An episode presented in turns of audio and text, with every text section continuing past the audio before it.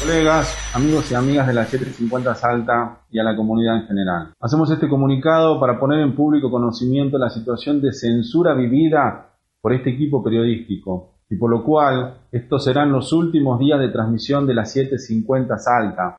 El viernes 21 de agosto publicamos en nuestra web la 750salta.fm una nota titulada Gustavo Sáenz, el gran relator. Un par de horas después recibo un llamado de Martín Plaza, el coordinador de la Casa de Salta en la provincia de Buenos Aires, en la que me solicita, debido al malestar que le transmitiera el gobernador Gustavo Sáenz, que bajemos la nota. A las 22 horas aproximadamente se comunicaban con nosotros desde la M750 en Buenos Aires para solicitarnos que finalmente bajáramos la nota. Por la presión ejercida y conscientes de la enorme desigualdad de poder, accedimos al pedido, eliminándola de todas nuestras plataformas entendiendo que estábamos siendo censurados. El día 26 de agosto recibo un llamado telefónico desde la M750 en el cual me informan que rescinden de manera unilateral el contrato firmado con nosotros debido a que el gobierno de la provincia de Salta le solicitó a Santa María que la 750 Salta dejara de salir al aire. Hoy nos toca a nosotros, después a quién le toca. Por eso es importantísimo todo su apoyo y toda su solidaridad. Desde ya muchísimas, muchísimas gracias.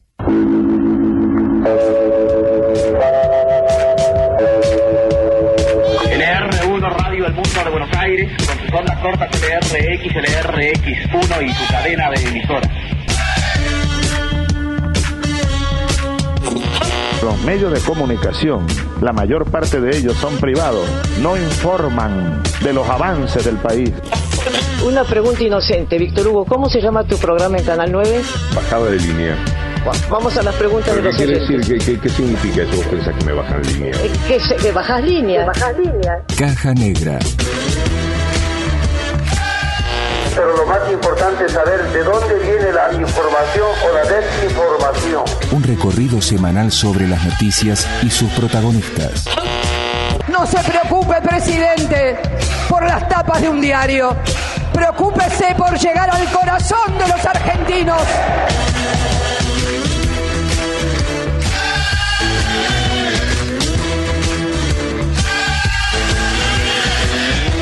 Caja Negra. En el año del centenario de la radio. Hola, hola, amigueters. ¿Cómo están? ¿Cómo dicen que les va? Bienvenidos y bienvenidas a la edición número 323 de Caja Negra Archivo de Radio.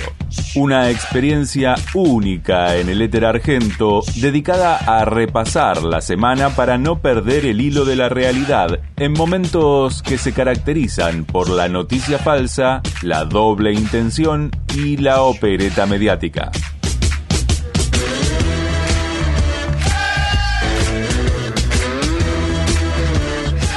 La red de radios amigas de este colectivo comunicacional continúa en franca expansión. Y por eso, hoy saludamos a Radio Ruca Wenei, que transmite por FM 91.5 MHz desde el partido de General Rodríguez, provincia de Buenos Aires, y es parte de una experiencia social y educativa maravillosa.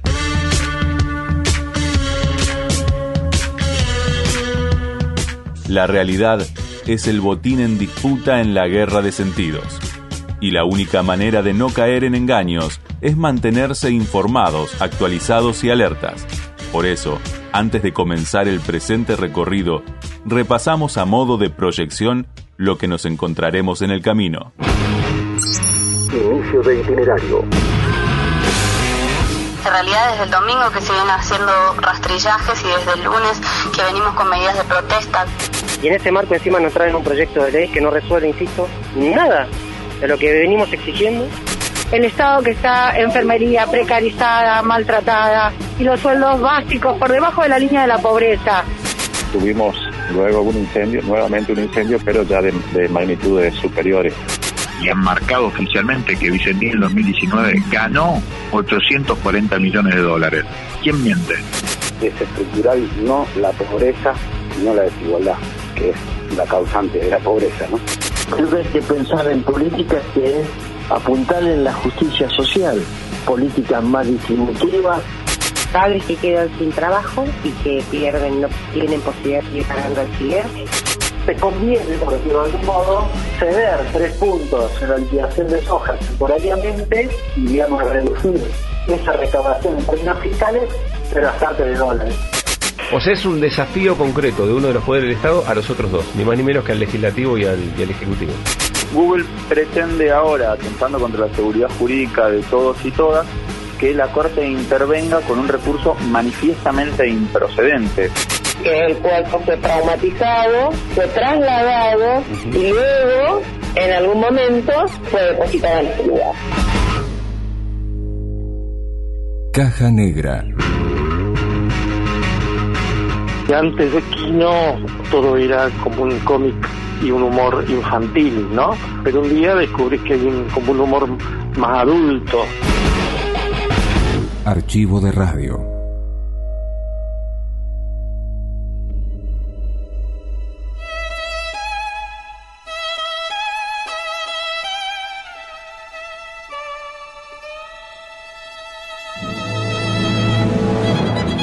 La pandemia de COVID-19, entre otras calamidades, trajo al primer plano las fallas y las implicancias más perversas de un modelo político, económico y social solo para pocos.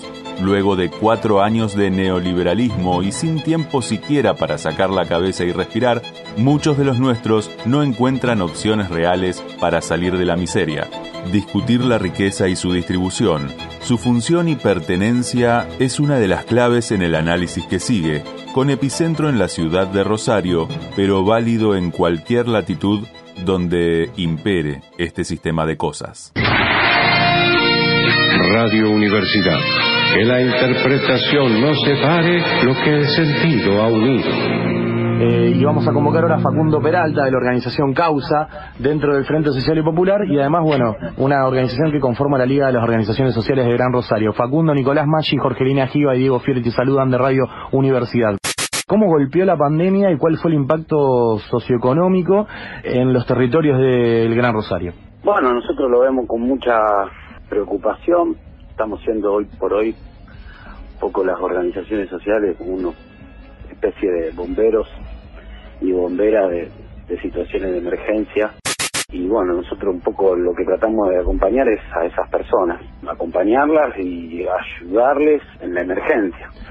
Sabemos que lo que nosotros hacemos no, no resuelve el problema, ¿no? Es un problema grave y estructural, y diría que es estructural no la pobreza, sino la desigualdad, que es la causante de la pobreza, ¿no?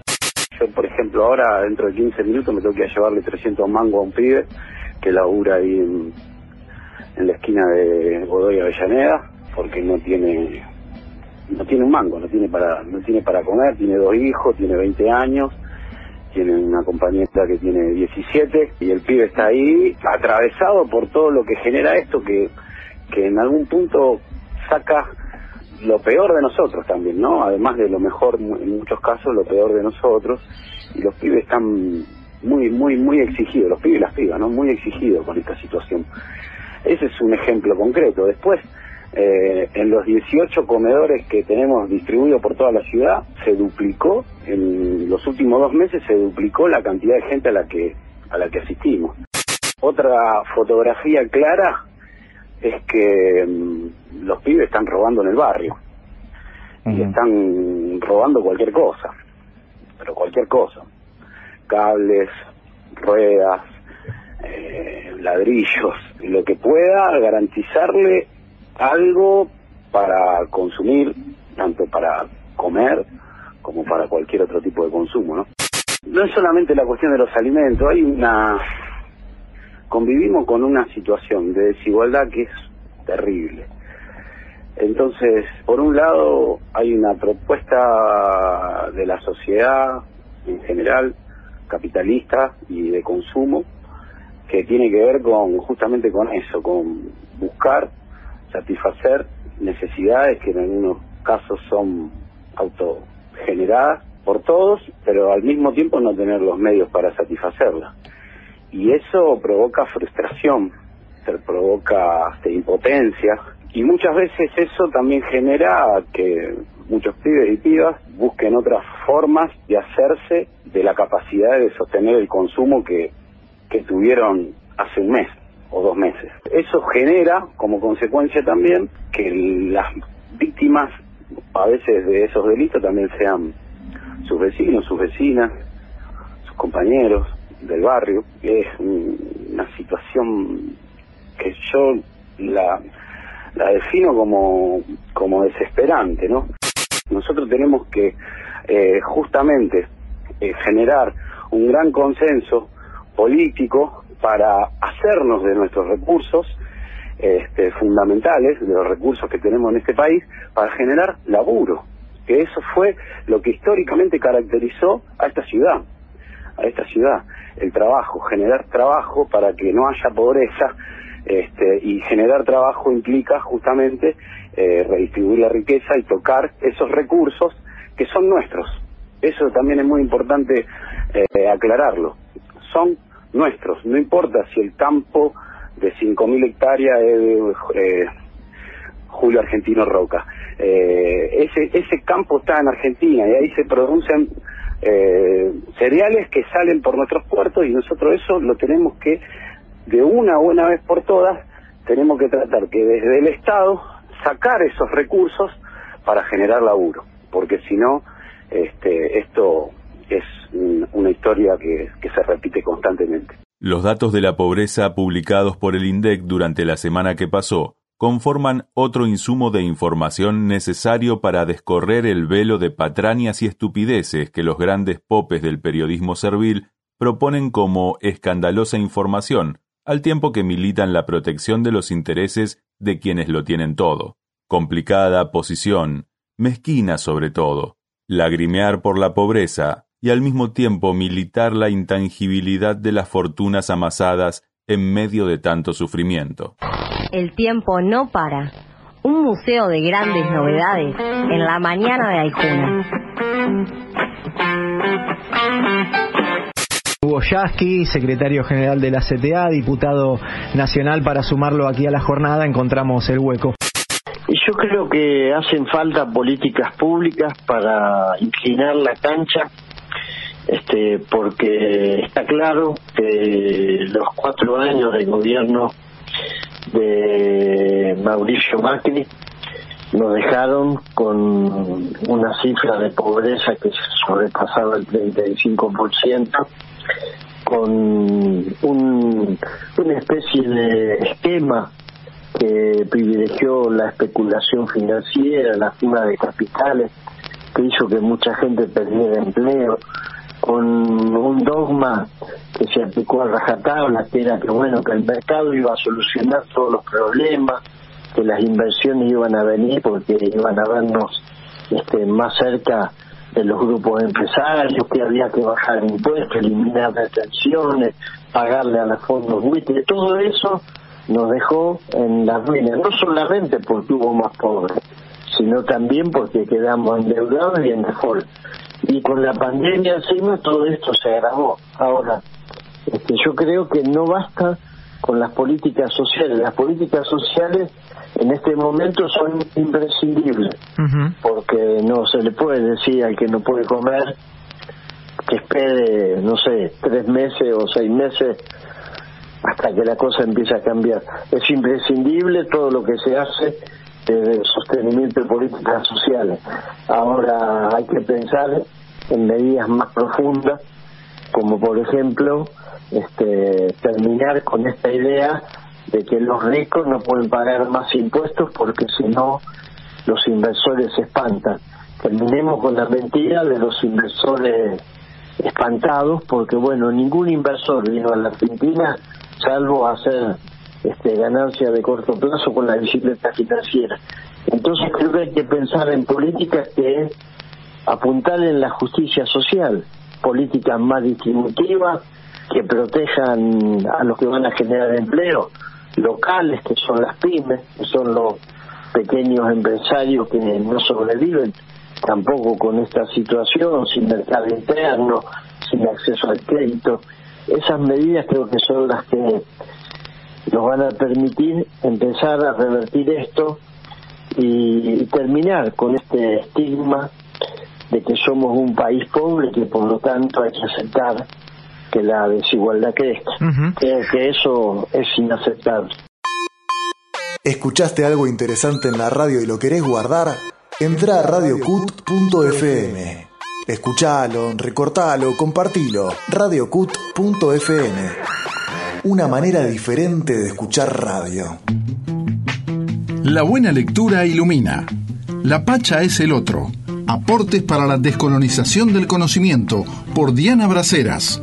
Una mirada latinoamericana sobre un nosotros inclusivo. La savia occidental desde las raíces originarias. Ediciones SICUS. Libros para leer, sentir, pensar y actuar situados. sicus.org.ar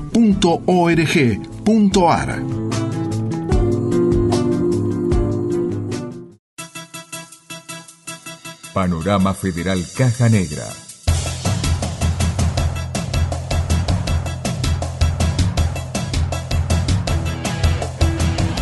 San Salvador de Jujuy, provincia de Jujuy. Multitudinaria marcha para pedir justicia por femicidios. Bajo la consigna Ni una menos en Jujuy, mujeres de distintas organizaciones feministas, sindicales, estatales, artistas, académicas, partidos y agrupaciones políticas marcharon en las principales calles de la ciudad capitalina pidiendo justicia. En las últimas semanas fueron asesinadas Roxana Masala, de 31 años, Yara Rueda, de 16, y Cecia Reinaga, de 20 años. Florencia Nieva, coordinadora de la Red de Vecinos contra la Violencia de Género y militante del feminismo popular y disidentes de Jujuy, denunció en un jurradio de Radio Universidad FM 92,9 de San Salvador de Jujuy la inoperancia del gobierno de Gerardo Morales frente a los femicidios. En primer lugar, es resaltar que tanto el movimiento de mujeres como vecinos y vecinas y familiares de las mujeres víctimas de femicidios desde el lunes, en realidad desde el domingo que se vienen haciendo rastrillajes y desde el lunes que venimos con medidas de protesta, cortes de ruta, manifestaciones y parece que nada de eso surte efecto con los funcionarios públicos que tienen que responder ante estas situaciones porque todos los días nos estamos desayunando con un nuevo femicidio. El lunes fue Yara, anteriormente había sido Cecia, Roxana, que fue a la marcha eh, para pedir justicia por Yara, también llegó a su casa este, y fue asesinada por su marido y bueno, en realidad anoche estuvimos sin dormir con la noticia este, que estaba rondando los rumores de que habían encontrado un cuerpo y era afirmativa la, la, noticia, encontraron a Gabriela también asesinada. Entonces tenemos a cuatro femicidios en menos de un mes. No tenemos a ningún funcionario público que salga a responder, salvo la lavada de cara que dieron eh, ayer y sacaron un, una ley este, que no sirve de absolutamente nada porque las mujeres nos seguimos muriendo. Mendoza, provincia de Mendoza. Masiva caravana en rechazo a la ley de educación impulsada por el gobierno de Suárez. Trabajadores y trabajadoras de la educación se movilizaron hacia la Casa de Gobierno para manifestar que el Ejecutivo mendocino no propone una reforma de la ley, sino un cambio a un modelo que desfinancia al sector y responsabiliza a los docentes por los malos resultados del sistema educativo. Sebastián Enríquez, secretario general del Sindicato Unido de Trabajadores de la Educación, detalló en Radio La Mosquitera FM 88,1, emisora comunitaria y popular mendocina de El Bermejo, los motivos del por qué rechazan la propuesta de reforma educativa promovida por el mandatario integrante de Juntos por el Cambio. Lo que nosotros estamos pidiendo no es más tiempo para discutir su proyecto de ley. Lo que estamos pidiendo es que no lo presenten, que abran paritaria y que traigan solución a los problemas que tiene ahora el sistema educativo, que son muchísimos, que es una situación de emergencia que nos está condenando a que se nos caiga el sistema educativo sobre la cabeza, que genera una sobrecarga, una saturación brutal, una angustia muy grande y que ha generado este malestar que se expresa ahora, que tiene que ver básicamente con el ninguneo, con estar todo un año negándose a hablar, negándose a resolver las situaciones que venimos planteando y en ese marco encima nos traen un proyecto de ley que no resuelve, insisto, nada de lo que venimos exigiendo y, además que trae cosas peligrosas para el sistema educativo, tremendamente peligrosas para el sistema educativo. Por eso esta reacción, por eso no es menor el planteo de que no es el momento, no es un planteo caprichoso. No se trata de, bueno, eh, ¿por qué no discutirlo ahora? Porque ahora hay un montón de cosas para discutir que son las que no solucionan y que son de, de verdad las importantes. Y eso es lo que, y además lo queremos discutir de igual a igual. digamos, nuestro planteo es que no es el momento de discutir una ley, pero sí es el momento de debatir educación. Siempre es el momento de debatir educación. Ciudad de Buenos Aires. Enfermeras y enfermeros de hospitales reclamaron frente a la legislatura la profesionalización de su actividad. Realizaron una marcha para exigir ser reconocidos como profesionales de la salud y además repudiaron la represión y agresiones sufridas días atrás por parte de efectivos de policías de la ciudad. La nueva protesta se enmarcó en un paro general que cumplieron los trabajadores de la salud nucleados en la Asociación de Trabajadores del Estado y en la Asociación de Licenciados de Enfermería de la Ciudad de Buenos Aires. Gladys, enfermera del Hospital Argerich, narró en el móvil de Mauricio Polchi para la mañana de Víctor Hugo Morales en AM750 los motivos de esta marcha. Es muy importante el estado que está enfermería precarizada, maltratada y los sueldos básicos por debajo de la línea de la pobreza eh, varios, varios, la mayoría del 80% con pluriempleo, con más riesgo, más exposición, volvemos a nuestras casas. También tenemos familia, hijos, nietos, padres mayores, o sea, eh, habría que pensar en una mirada más eh, holística y completa. En medio de la pandemia, además. Exactamente, exactamente. ¿Cómo están ustedes en Argelia? Somos los grandes invisibilizados que hoy, en medio de la pandemia necesitamos más eh, no solo, no el reconocimiento, pero necesitamos eh, condiciones laborales que protejan nuestra salud para poder seguir protegiendo a otros y ejerciendo profesionalmente. Nosotros respondemos ante la ley como profesionales. Tenemos la Ley Nacional de Enfermería 24.004. Se debe respetar. El decreto del señor Larreta es una payasada. Hicieron una carrera administrativa paralela, trucha. No estamos en el escalafón profesional, sino en el general. Y eso ha perjudicado tremendamente en todas las esferas que tienen un enfermero y enfermera. Miraflores, provincia de Chaco. Incendios rurales arrasaron con más de 500 hectáreas en el impenetrable.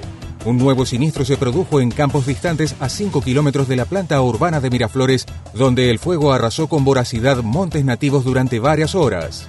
El principal foco se registró en zona de Techat y se supone que pudo haber sido una reactivación de los focos ígneos del pasado fin de semana que arrasaron con más de 35 hectáreas en la zona. En el lugar trabajaron ambulancias del hospital, personal de la comisaría del municipio y de bomberos. Jorge Frank, intendente de Miraflores, se refirió en AM620 LRA26 Resistencia a esos episodios de los últimos días. En los últimos días tuvimos un incendio la semana pasada y estimo que producto de este incendio algunos árboles, troncos que quedan prendidos, ayer producto del viento norte, del calor y también con la sequía reinante, eh, tuvimos luego un incendio, nuevamente un incendio, pero ya de, magnitudes superiores. Ayer, eh, como decía, favorecido por el, por el viento norte, tuvimos un incendio que arrasó prácticamente en cuestión de dos o tres horas con más de 500 hectáreas. Avellaneda, provincia de Santa Fe. El último balance de Vicentín refleja pérdidas por más de 52 mil millones de pesos. La agroexportadora informó del monto en su último ejercicio antes de entrar en default y declaró un patrimonio neto negativo superior a los 17 mil millones de pesos que atribuyen a la devaluación ocurrida durante la gestión de Macri luego de las últimas elecciones primarias. Las cifras se desprenden del balance 2019 que la empresa presentó hace pocos días ante el juez de Reconquista Fabián Lorenzini, quien tramita el concurso de acreedores de la firma oriunda de Avellaneda y que acumula una deuda declarada de al menos 100 mil millones de pesos. Carlos Delfrade, diputado provincial por el Frente Social y Popular, describió en el programa Antología Magazine de Radio Rivadavia FM 96,7 provincia de Santa Fe las inconsistencias de dicho balance. Vicentín dice que perdió 52 mil millones de pesos en el balance del 2019.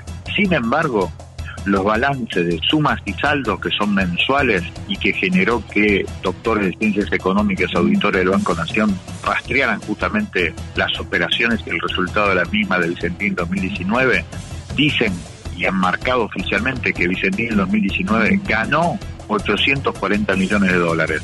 ¿Quién miente? El balance de Vicentín o el Banco Nación hoy a partir de estas cifras. Otro elemento más que me parece para destacar del balance. Ellos ya dicen que han vendido a futuro los derechos de la venta Fasón que decir por encargo, que están haciendo hoy en la actualidad, trabajando al 70% de sus posibilidades. ¿A quiénes se la vendieron? ¿Dónde fue a poner ese dinero? Tampoco se sabe. No dicen una sola línea de la transferencia del dinero del Banco Nación y acusan al decreto de lo que significó la idea de expropiar Vicentín como la madre de todos los males de parte de, lo que está pasando hoy en Vicentín, pero ellos dicen que van a seguir bien y que van a recuperar todo, como si no pasara nada, como si no debieran 1.350 millones de dólares. Así está el balance de Vicentín, que parece ser Alicia en el país de la maravilla, pero que en realidad condena a la incertidumbre a muchísima gente. Panorama Federal Caja Negra.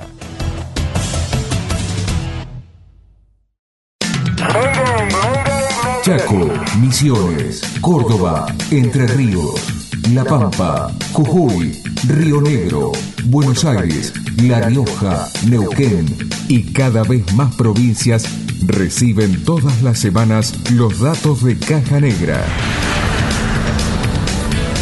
Accede a nuestro mapa en www.cajanegra.org. En un país hecho a fuerza de bala y conquista, que a cada instante modifica límites internos y modos de producción a fuego topadora y ambición de los más poderosos, la indignación por unas hectáreas en un bañado bonaerense tomadas por familias que necesitan un espacio para vivir, producto de la miseria, la violencia, el hacinamiento y otras hierbas, parece por lo menos un poco hipócrita. Discursos y relatos sobre el emprendedorismo, la oportunidad política y de otros grupos de poder, posiciones político-ideológicas contrarias a toda esperanza y necesidad de los pobres, tuvieron su lugar en el prime time de todos los canales. Pero, ¿qué significa la toma de Guernica? ¿Qué es? ¿Cómo es? En un país tan extenso como el nuestro, ¿cómo es posible que continuemos discutiendo el acceso y la propiedad de la tierra en condiciones como estas? La retaguardia. Con Fernando Tevele y Pedro Ramírez Otero. Decimoctava temporada. La retaguardia. Nuestros sueños en formato de radio.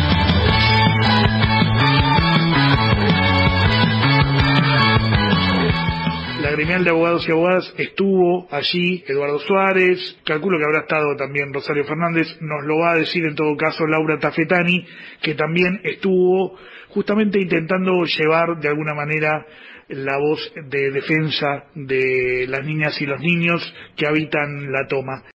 Venimos, este, esta es la segunda postergación, ¿no? O sea, ya son dos audiencias que tenemos esta mosca de, del desalojo y que además no es que sea solo una cuestión de curso o de sentencia, sino que vamos conociendo movimientos que se van haciendo, ¿no? Con lo cual, eh, de mucha preocupación, porque sigue sin haber una propuesta del gobierno seria que pueda mm, abarcar al, conjunto de la población que está en Guernica y menos para los niños y niñas que están en el predio, siendo un tema que supuestamente en la ley tiene una prioridad absoluta, que es ahí donde, donde uno ve claramente ¿no? Este, la distancia que existe entre tantos derechos de niños proclamados y la realidad que nos encuentra.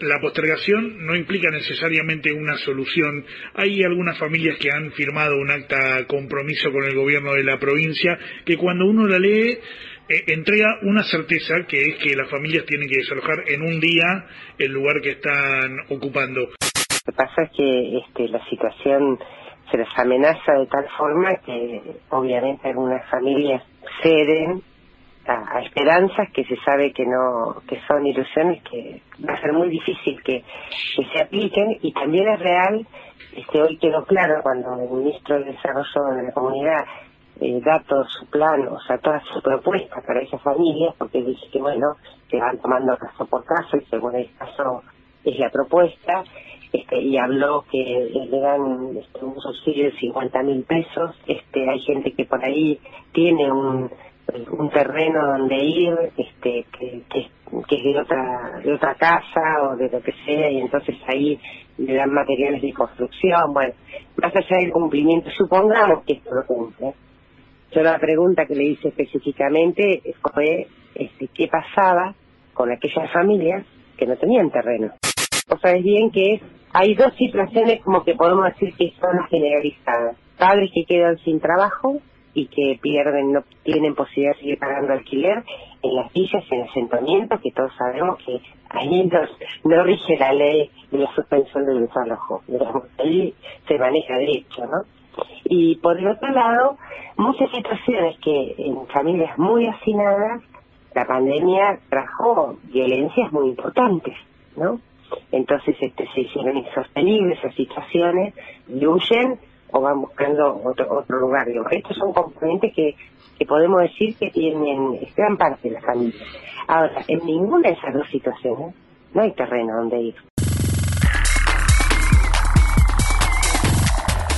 Con una economía doméstica detonada al asumir y una recesión a nivel mundial, las dificultades para salir de la zozobra se multiplican a caballo de la sangría de dólares. Durante la semana que pasó, el gobierno nacional puso en práctica una serie de políticas tendientes a direccionar el flujo de la moneda rectora de la economía internacional hacia la inversión productiva más que a la bicicleta financiera, el atesoramiento personal y la fuga. Somos todos un equipo. Somos todos un gran equipo. Somos tu equipo. Somos tu radio. Somos Radio AM530 está eh, Hernán Lexter. Hernán es, es, director del Centro de Economía Política Argentina, el CEPA. Creo que las medidas tienen una orientación correcta, está claro. Yo, cuando se habían aplicado eh, aquellas medidas restrictivas hace un par de semanas atrás en términos cambiarios, había algunos que reclamamos también alguna medida de, digamos, orientada a los y me parece que finalmente son estas, que creo, insisto, que la orientación es muy correcta. Yo te daría como en tres grandes paquetes. Por un lado, mm. hay medidas orientadas a, digamos, generar ofertas de dólares, este, particularmente en el segmento de lo que tiene que ver con la liquidación de la cosecha de soja, se estima, bueno, hablan de 7 millones, yo creo que es poco menos, pero de todas formas tenés un número importante de dólares básicamente en filobolsa que eh, deberían liquidarse, tenés en la liquidación de 2009 para acá, con lo cual allí tenés buena parte del problema o, de, la, de, la, posible solución, para ser más preciso, porque el problema está relacionado con otras cuestiones. A eso le agregaría algunas medidas vinculadas a la segmentación, que creo que son correctas, están bien, la segmentación por tamaño es una, un viejo reclamo de, de, de, sector de la celebración agraria que me parece correcto que se, que se avance. Se habla mucho de eh, presiones sobre el gobierno para que baje las retenciones o que baje parcialmente y temporalmente las retenciones a los fines de que haya una liquidación y el gobierno necesitado de esa liquidación toma de algún modo eh, cede ante esas presiones. ¿Cómo ves ese lugar? ¿Cómo lo ves desde el análisis político vos también esta cuestión? En ese sentido me parece que lo, hay, lo que hay que decir es que vos hoy tenés una necesidad de dólares eh, que es más importante incluso que lo que puedas pagar en términos fiscales. Es decir, te conviene, por decirlo de algún modo, ceder tres puntos en la liquidación de soja temporariamente eh, y, digamos, reducir esa recaudación en términos fiscales, pero hacerte de dólares. En esto no hay duda. Ahora, lo que sí expresa por enésima vez esa cuestión, la, la gran contradicción de que ese segmento, es un segmento eh, está concentrado, porque además estamos hablando de las grandes exportadoras, ni siquiera del pequeño productor, para el pequeño productor la segmentación lo beneficia.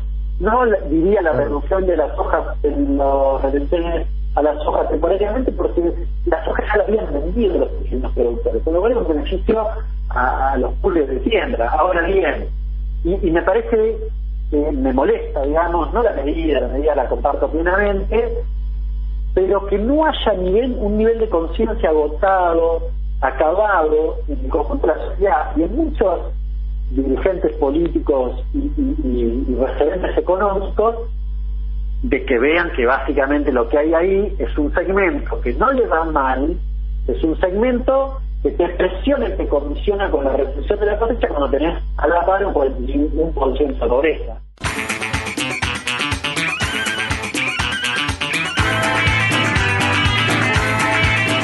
En un contexto internacional signado por la crisis civilizatoria a la que nos aproximamos, con poderes reales en pugna por los recursos naturales y las riquezas del orbe, la democracia pierde valor toda vez que resulta contraria a dichos intereses. En dicho estado de cosas, al que no es ajena nuestra patria, la Corte Suprema, último bastión en la defensa del statu quo, los privilegios de clase y obviamente los intereses económicos, se encuentra al borde de desconocer a los otros poderes y hasta a la propia Constitución Nacional. Una idea aquí y ahora. En AM750, que vuelvan las ideas. Un pensamiento que mueve al mundo. Estamos en comunicación con Raúl Gustavo Ferreira. Es abogado especializado en Derecho Constitucional, además docente de la Universidad de Buenos Aires. En primer lugar, lo que corresponde designar es que el nombramiento de un juez es un acto importantísimo en la República Argentina. Y el nombramiento de un juez, de todo juez eh, que forma parte del sistema federal, es luego de que el magistrado rinde un examen, una vez que rinde ese examen, eh, se lo coloca en un, se van en una terna, esa terna se remite al Poder Ejecutivo y luego el Ejecutivo envía al Senado para que el Senado preste el acuerdo. Como se verá, es un acto complejísimo, muy, muy complejo, porque por un lado lo que hay que tener en cuenta es la, la idoneidad, que es la que, la que requiere la Constitución para ejercer uno de los más altos cargos, que es el juez, y después la presencia de los dos poderes políticos eminentes de la República, el presidente y el Senado. Eh, esto es el acto eh, de seleccionar, eh, reclutar y nombrar a un juez. Este es el circuito que marca la, la Constitución desde el año 1994, concretamente desde el 22 de agosto. Quiero ser muy firme y contundente. No hay ningún otro mecanismo en la Constitución, Pablo y la audiencia para designar jueces. Lo que se conoce como traslados de los jueces son comportamientos inconstitucionales, repito. Los traslados de los jueces son comportamientos inconstitucionales, no están en la Constitución. ¿Qué sucedió? Como tantas cosas que suceden en la Argentina, se comenzaron a realizar traslados. Entonces, como se comenzaron a realizar traslados, una costumbre tan argentina también, se empezó a decir, bueno, los traslados, hay traslados malos y hay traslados buenos. Entonces tenemos que ver determinados traslados, si tenemos el consentimiento del juez y en realidad no implica una promoción a otra magistratura, eh, correspondería que excepcionalmente hiciéramos lugar. ¿Qué pasó? Todos estos traslados se amontonaron y había uno, dos, tres, hasta que llegaron a decenas de traslados. Esta circunstancia eh, toma cuenta en el pasado mes de julio el Consejo de la Magistratura, dicta una resolución y dice, no, nosotros con los traslados tenemos nuestros, este, están mal. Y lo que le pedimos es que lo enviamos al presidente de la República para que el presidente de la República a su vez lo envíe al Senado. El Senado citó a los jueces que habían sido este, trasladados, promocionados, estos jueces no concurrieron a la audiencia, el Senado dictó una resolución, con lo cual no se les daba el acuerdo para ser magistrados en la instancia que ellos querían en la promoción, y el presidente dictó un decreto. Este mecanismo del, del per saltum o salto de instancia, solamente la Corte lo utilizó una sola vez. Pero para que uno tenga idea de lo que hoy acaba de hacer la, la Corte Suprema, la Corte Suprema suspendió los efectos de la resolución que se había tomado en, primera instancia. Estos jueces están de licencia, pero de manera indirecta la suspensión de los efectos de lo que se decidió en primera instancia también supone colocar, por lo menos en jaque, las decisiones del Senado de la República y del presidente de la República. ¿Así de grave es el asunto? Sí, claro. O sea, es un desafío concreto de uno de los poderes del Estado a los otros dos, ni más ni menos que al legislativo y al, y al ejecutivo. Exactamente, inclusive en, eh, en, el voto, en el voto del juez Rosenkrantz, el voto del, del juez Rosenkrantz es el único que hace mención a las resoluciones del Senado. Los otros cuatro jueces que hicieron una mayoría con un solo voto no hacen ninguna mención al, al tema del Senado.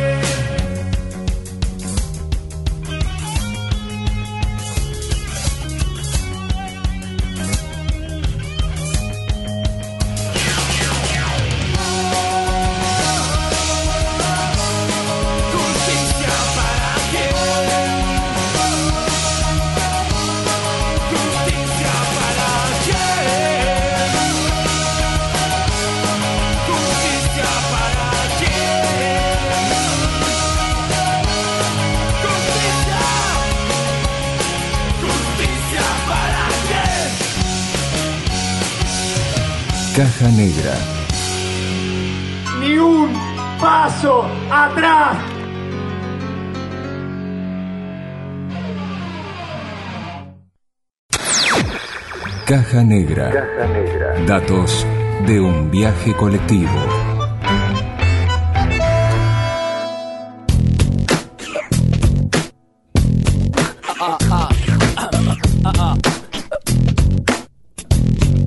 Nos vamos a cambiar de bando.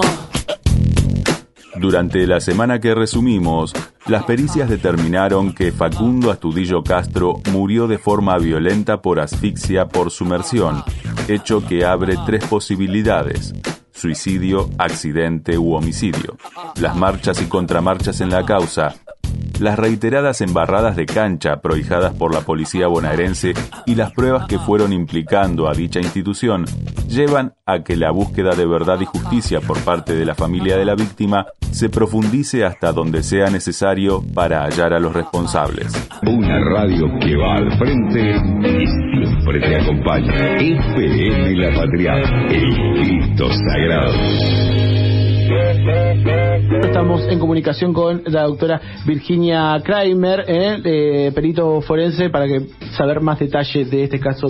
Eh, Estamos frente a una muerte violenta y esta muerte violenta se produce por una asfixia por sumersión y esta asfixia por sumersión tiene tres, como toda muerte violenta tiene tres alternativas. Una alternativa suicida, la muerte violenta desde el punto de vista científico se divide en tres categorías. Uno, la muerte suicida, otra, la muerte accidental y la tercera, la muerte homicida.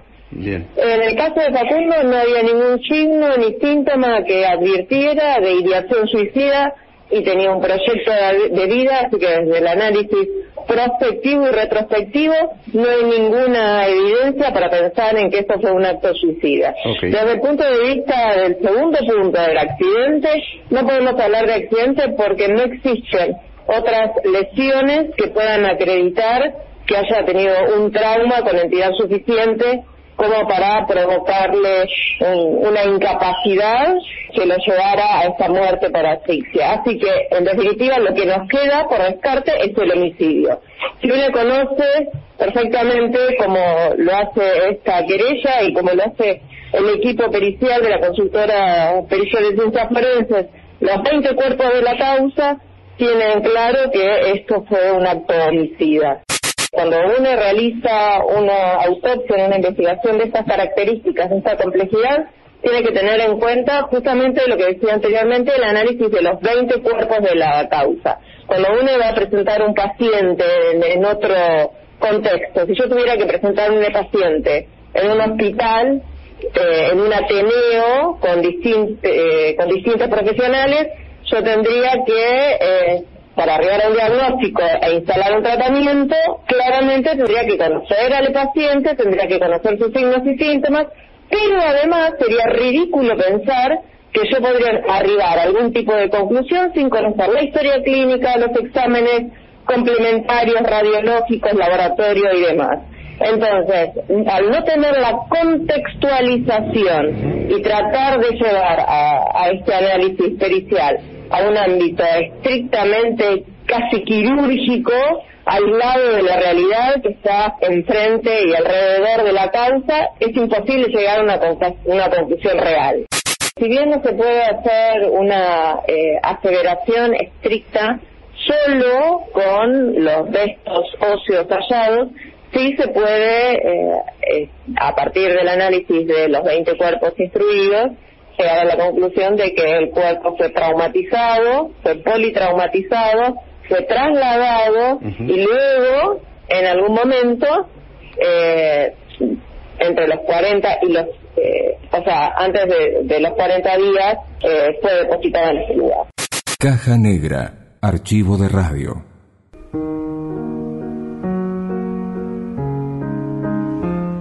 Joaquín Salvador Lavado Tejón era un dibujante, un humorista gráfico destacado en más de un aspecto.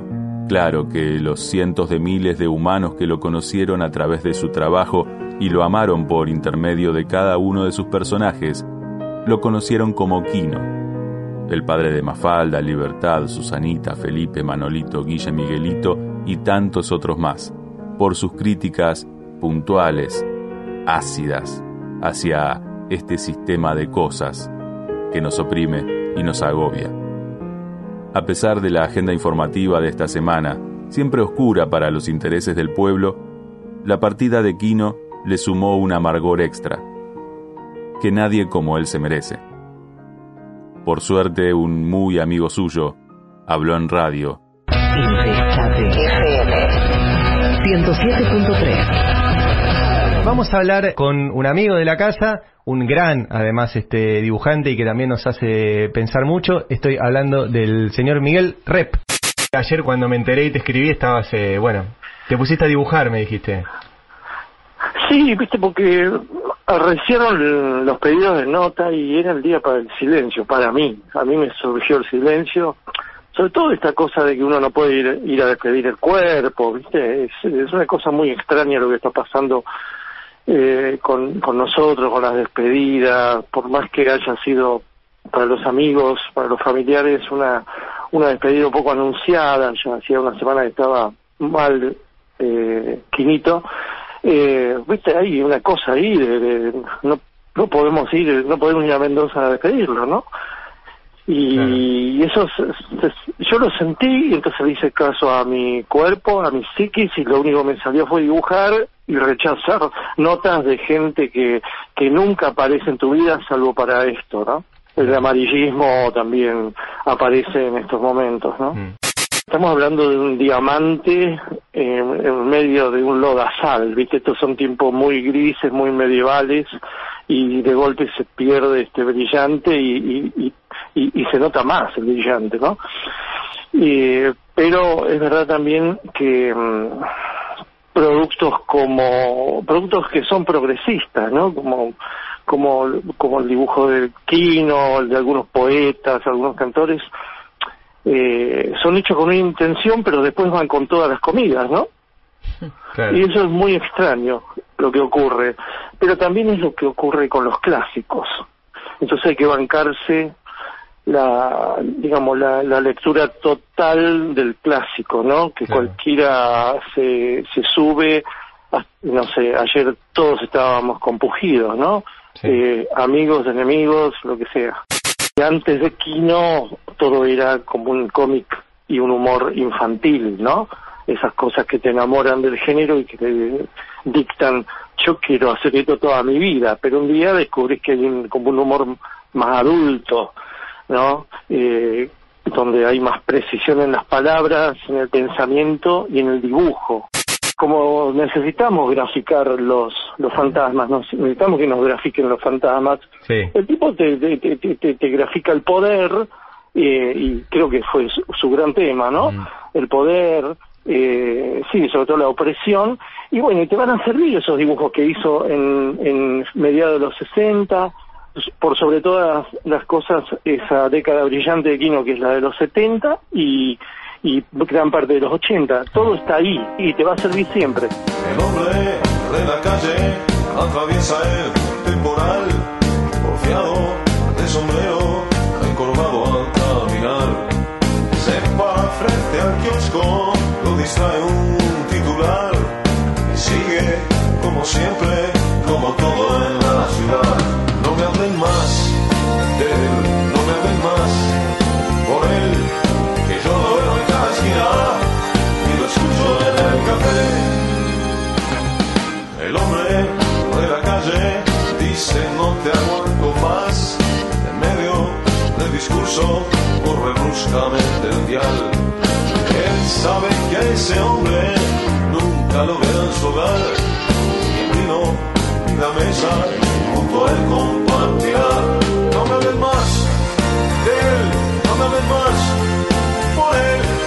Que yo lo veo en cada esquina y lo escucho en el café. Bien amigueters, esto ha sido todo por hoy. Pasen a me gustear en las redes de Caja Negra. Compartan desde caja-medionegra.com.ar. Nos encontramos dentro de siete días con más archivo de radio para compartir y pensar. Hasta la semana que viene. ¡Chao! Cuidan de Caja Negra Matías Levín, Miguel Maciel, Julián Belistri, Mayra Torres, Julia Caimen, Ariel García. El hombre sigue yendo a trabajar, confiado de sombrero, más allá de un temporal. A veces compra un diario, se lo lleva para ojear, las fotos del partido en la página de atrás. No me hables más, él no me hables más, por él, que no lo veo en cada esquina, y lo escucho en el café, no me hables más. Forever, all of us, que is your life.